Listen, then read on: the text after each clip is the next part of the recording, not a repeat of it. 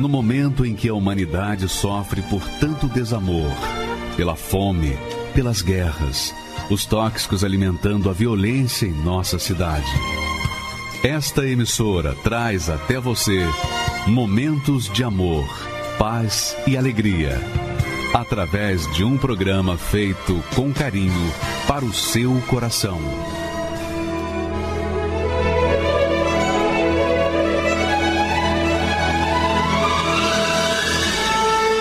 Agora, com você, a Palavra Amiga do Bispo Macedo.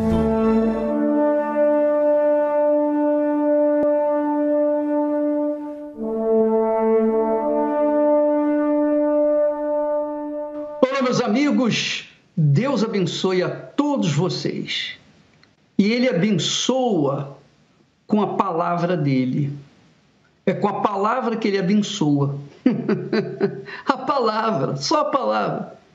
Ele não precisa fazer um gesto como os mágicos.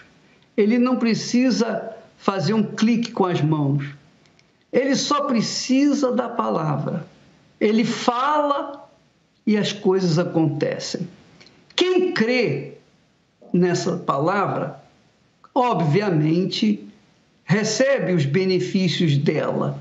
Mas quem não crê continua sofrendo e não se pode fazer nada, a não ser que a pessoa passe a acreditar nessa palavra. Eu queria chamar a sua atenção, amiga e amigo, a matéria que nós vamos colocar no ar. Preste bem atenção. Preste muito bem atenção. Aumente o volume aí do seu receptor para que você não perca nenhuma dessas palavras que vão ser mencionadas. Palavras. Só palavra. Preste atenção, por favor. Rico. Pobre. Celebridade. Anônimo. Modelo feinho. Notou alguma diferença? É isso que resta desta matéria feita de barro que o ser humano tanto investe. Valoriza aquilo que é nada. E o que realmente muito vale é tratado como algo inexistente ou insignificante. Estou falando da alma.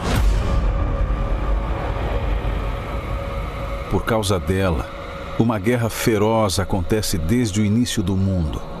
Tamanho é o valor que ela carrega. Deus colocou no homem um pedaço dele, a eternidade. Nada que ele criou possui tanta preciosidade. Desde então, Satanás, o ladrão de almas, trabalha incansavelmente para que ela se desconecte do seu Criador e o seu maior objetivo tem sido varrer da humanidade a ideia de que somos alma, distraindo o homem com os seus chocalhos.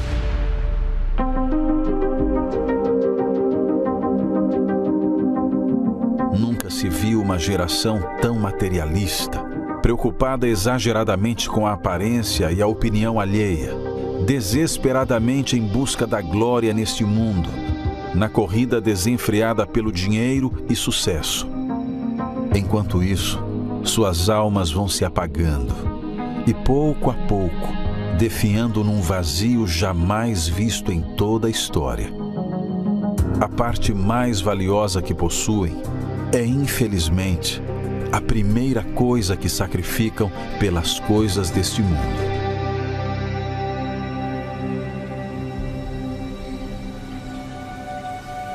Do que adianta ganhar o mundo inteiro se perder a sua alma?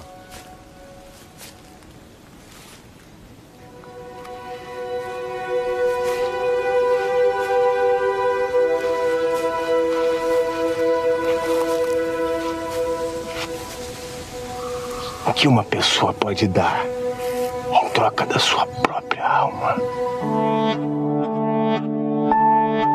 Se você pudesse ter todo o dinheiro da terra, De acordo com o relatório de riqueza global mais recente, você teria cerca de 530 trilhões de dólares. Toda essa fortuna não chega aos pés do valor de uma única alma. É difícil de entrar na cabeça do ser humano, já que este se apega apenas ao que vê. Só não enxerga que dinheiro é papel, carro é lata, casa é pedra e que ao partir deste mundo, tudo ficará por aí. O que se acumula na terra não tem valor algum na eternidade. O preço da salvação da alma não foi pago com prata ou ouro, mas com o sangue do único Filho de Deus. Isso torna a alma humana a coisa mais valiosa da terra. O valor que Deus coloca sobre ela é inegável e indiscutível. Mas e para você? Infelizmente, muitos só saberão o valor da alma quando sentirem a dor da segunda morte e a separação eterna daquele que ofereceu gratuitamente a salvação pela fé.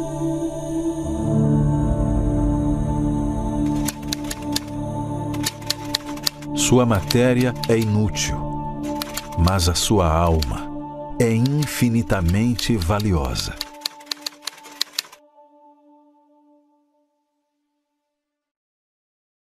Pois é, você entendeu a mensagem? Dá para perceber, ou deu para perceber, que tudo passa, tudo cessa, tudo acaba, tudo é vaidade, vaidade de vaidade. Você sabe disso. Talvez não tenha parado para pensar mais um pouquinho a respeito da sua alma. Você sabia, minha amiga, meu caro amigo, você sabia que a depressão é o grito, é o gemido, é o desespero da alma do deprimido? Você sabia disso? Porque exteriormente o corpo está perfeito.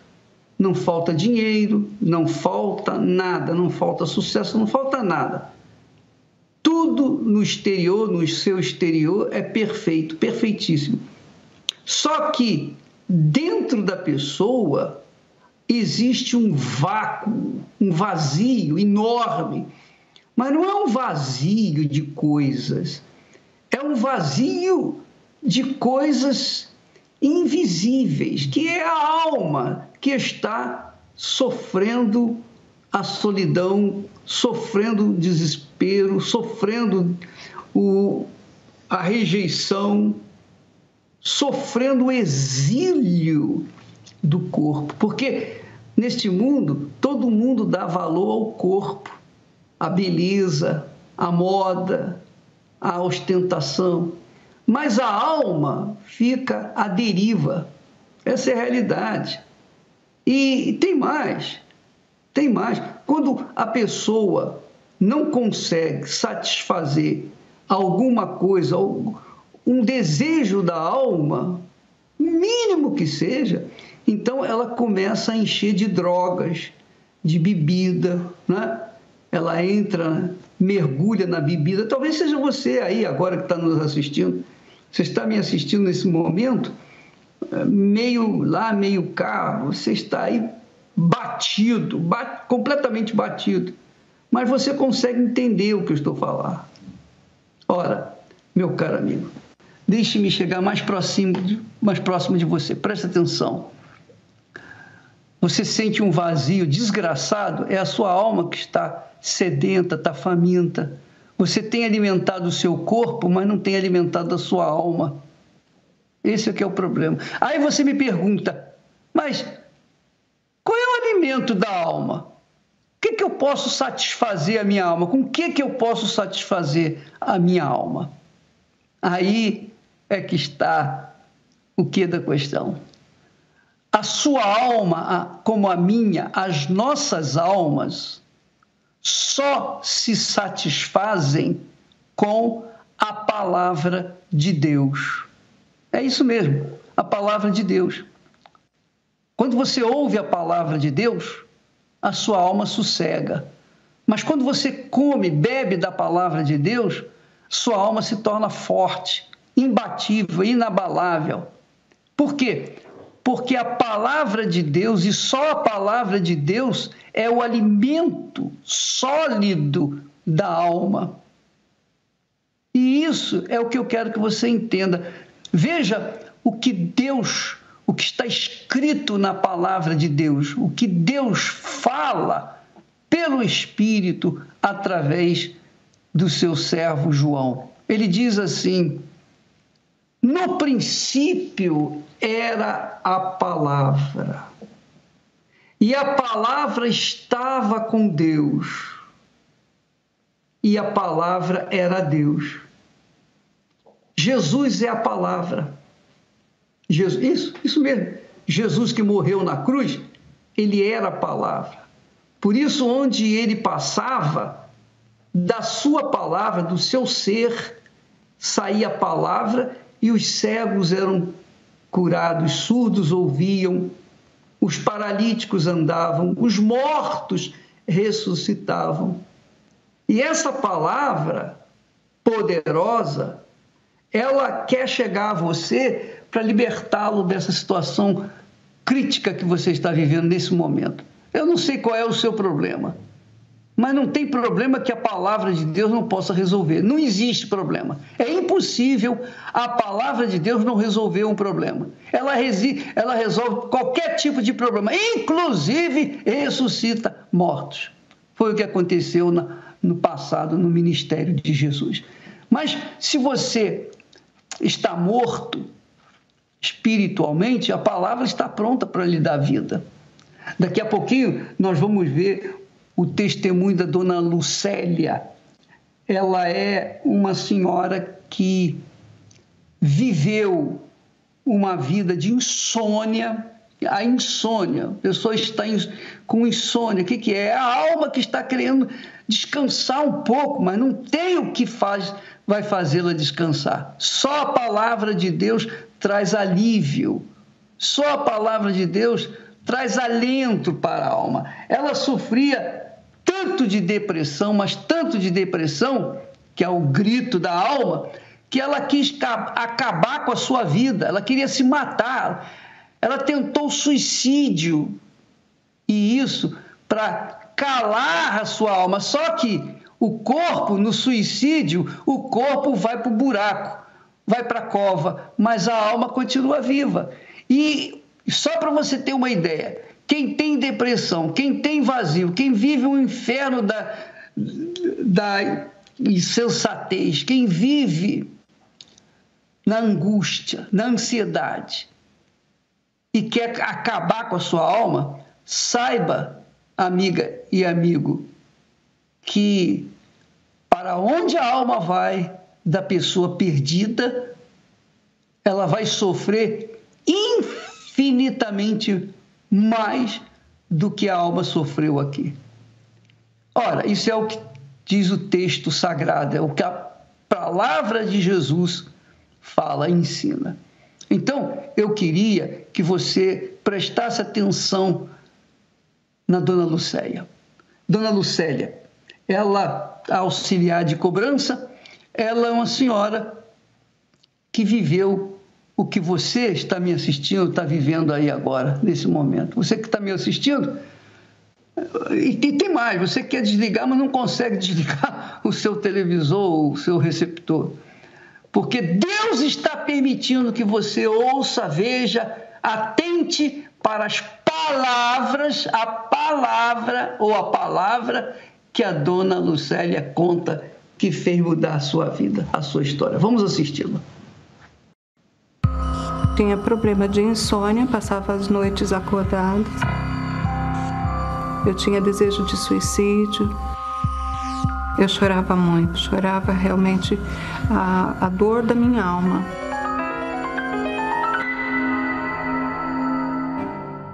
Meu nome é Lucélia Pierini, tenho 57 anos. Eu tive depressão, eu tinha é, sonambulismo, eu tinha um vazio imenso dentro da minha alma e eu procurava ficar sempre sozinha. Eu gostava de ir em cemitérios, eu tinha costume de ficar assim horas no cemitério. Era uma forma de eu tentar trazer alguma, alguma paz para o meu coração, mas eu não tinha paz. Tive esses problemas na minha vida desde a infância. Eu era uma menina pequena, já ficava muito sozinha, não tinha muitos amigos. Então eu vivia sempre meio isolada e eu tinha visão de vultos, eu já tinha sentia que tinha a presença e eu tinha muito medo. Eu era uma criança muito amedrontada, cresci amedrontada.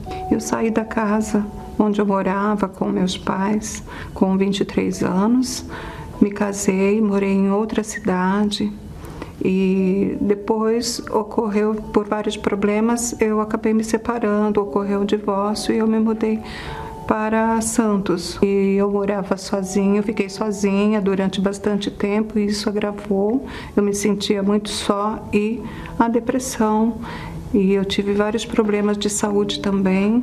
Eu tive problemas na pele, eu não conseguia sair no sol porque formava bolhas na minha pele, o médico não conseguia, não, não sabia do que, do, que era aquilo. Tinha problema de insônia, passava as noites acordadas e também desemprego, não conseguia uma colocação no mercado de trabalho.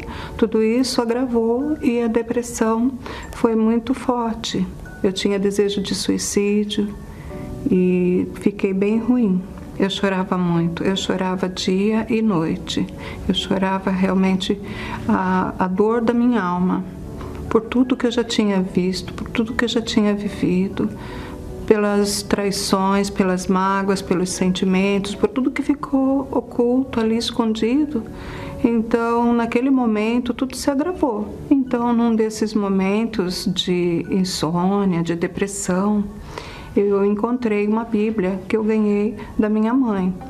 A minha mãe, bem como as minhas tias, avô, avó, eles já tinham frequentado a Casa dos Encostos. E depois se converteram todos. Estavam frequentando a Igreja Universal. E estando na Universal, eles tiveram uma transformação e quando eu conversava com ela, ela me dizia sobre essa transformação que ocorreu no coração dela, a mudança que ela teve do comportamento, dos pensamentos e, e todos estavam bem. Eu ganhei essa Bíblia e neste momento então de dificuldade que eu tive, eu me apeguei na leitura dessa Bíblia. É, teve uma passagem que me chamou a atenção, que eu li, que dizia assim: Eis que estou à porta e bato. Apocalipse, né? 3. Se abrires, eu entrarei, farei morada e cearei contigo. Então, na minha leitura, quando eu vi essa passagem, eu falei: então Deus está convidando. Eu não conhecia Deus. Eu, nem, eu ouvia falar, mas eu nem sabia que existia Espírito Santo. Eu comecei a ler a Bíblia do Mateus para frente porque achava mais fácil. O Antigo Testamento eu não compreendia nada quase. Então, essa passagem, eu vi que Deus estava chamando, convidando a gente, né? E eu fiz